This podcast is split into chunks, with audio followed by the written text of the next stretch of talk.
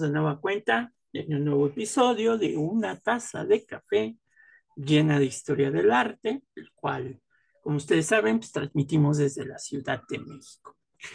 Eh, hoy vamos a hablar de una obra muy interesante porque nos narra eh, algo que un personaje de, del arte, como fue el gran Miguel Ángel Buonarroti, realizó cuando el, eh, el cardenal italiano Rafael Riario le solicitó una obra y van a ver por qué a veces los, los hombres del Renacimiento hacían este tipo de, de piezas, porque más allá de hablarnos de la vieja cultura grecolatina, pues estaba inmerso también la parte, la parte religiosa y la parte eh, moral que, que, la iglesia quería presentar a la sociedad. Y es por, es, y es por eso que, que, Miguel Ángel, pues cuando conoce al cardenal Rafael Riario, eh, este le dice, pues, oye, tú, tú tienes un talento maravilloso como para hacerte el encargo de, de, esta pieza de mármol.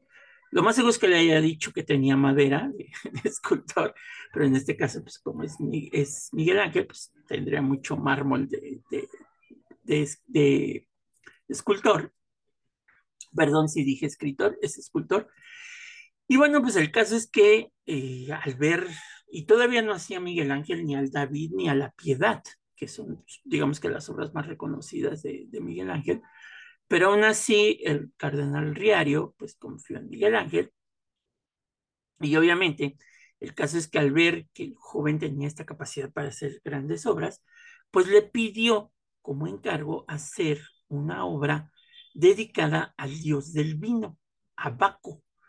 Eh, obviamente una figura pagana que está relacionada no solamente con el vino, sino también con la lujuria.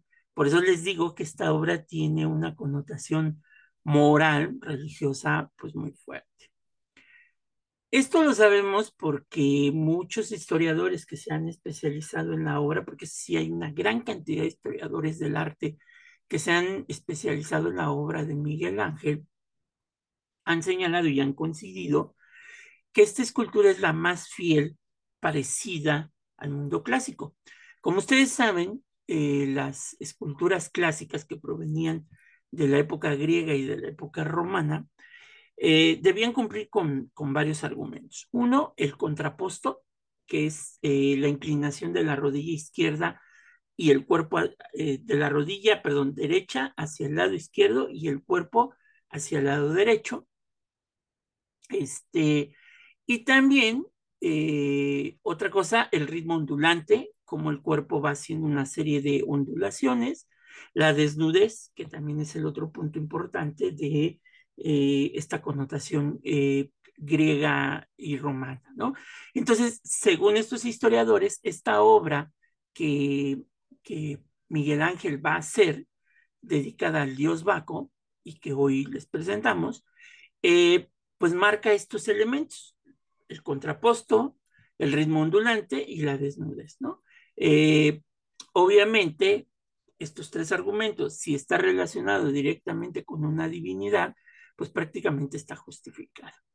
Y aquí la pregunta es que dentro de esta escultura, pues va a aparecer a un lado de, del dios Baco, va a aparecer un pequeño personaje que está eh, de su lado izquierdo, en su pierna izquierda, y está a espaldas de él comiéndose unas uvas.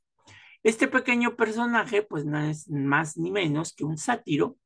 En la cultura greco-romana, los sátiros eran estos personajes que tenían cuerpo de hombre, pero con patas de cabra, que si ustedes lo ven, estaría relacionado directamente pues con el demonio, ya que estas criaturas, este, pues siempre iban acompañando directamente al dios Baco, porque dice el mito que muchas veces el dios Baco pues tomaba demasiado, que los sátiros eran los que los, lo cargaban, ¿no? Porque pues no aguantaba eh, el tomar mucho. Obviamente, esta pieza con cara de pilastre este, que es el, sátiro, se está comiendo las uvas del dios. Regresando de nueva cuenta al dios Baco como figura principal, lo vemos, vemos algunas características en su rostro, ¿no? porque es el dios del vino, pues obviamente debe de estar ebrio. ¿Y como lo sabemos? Porque sus ojos están muy abiertos. O sea, ven la calidad de la obra de Miguel Ángel de presentarnos este, al dios Baco con sus ojos muy, muy, muy abiertos, porque pues está, obviamente está tomado el dios Baco. Y también vemos este, eh, la mirada perdida, y que el recipiente que sujeta en sus manos está a punto de caerse debido pues, al estado de ebriedad que tiene el dios Baco, ¿no? Obviamente, la pregunta es por qué el cardenal, eh, el cardenal Riario le pidió a Miguel Ángel que hiciera esta obra y Miguel Ángel pues la plasmara muy bien. Pues nos hace conocer mucho de que de, de esta cultura grecorromana en la cual pues si Baco era un dios, sí, pero un dios con vicios y problemas muy humanos. Entonces nos está presentando el alcoholismo como un factor moral, nos está presentando también este, al, al sátiro como, como un factor también humano del pecado, de la lujuria, y que a pesar de, de, que estos dioses son inmortales e increíblemente poderosos, pues tenían problemáticas y actitudes humanas. Hay que recordar que los dioses griegos y romanos tienen características muy similares a la problemática, a la moral y a la actitud humana, ¿no? Y es por eso pues, que a Miguel Ángel pues, le interesaba mucho captar la humanidad y los sentimientos del personaje que esculpía por encima de todas las cosas. Y que a pesar de ser dioses, pues estos mostraran a través de la escultura esta problemática y esta actitud humana. Esta escultura de la que hablamos el día de hoy la realizó en Florencia y acabó ya llevando a Miguel Ángel a lo más alto de su carrera, que ya poseía precisamente en la ciudad de Florencia, y que curiosamente el cardenal Riario fue el gran promotor de la obra, pero terminó por rechazarla. ¿Por qué?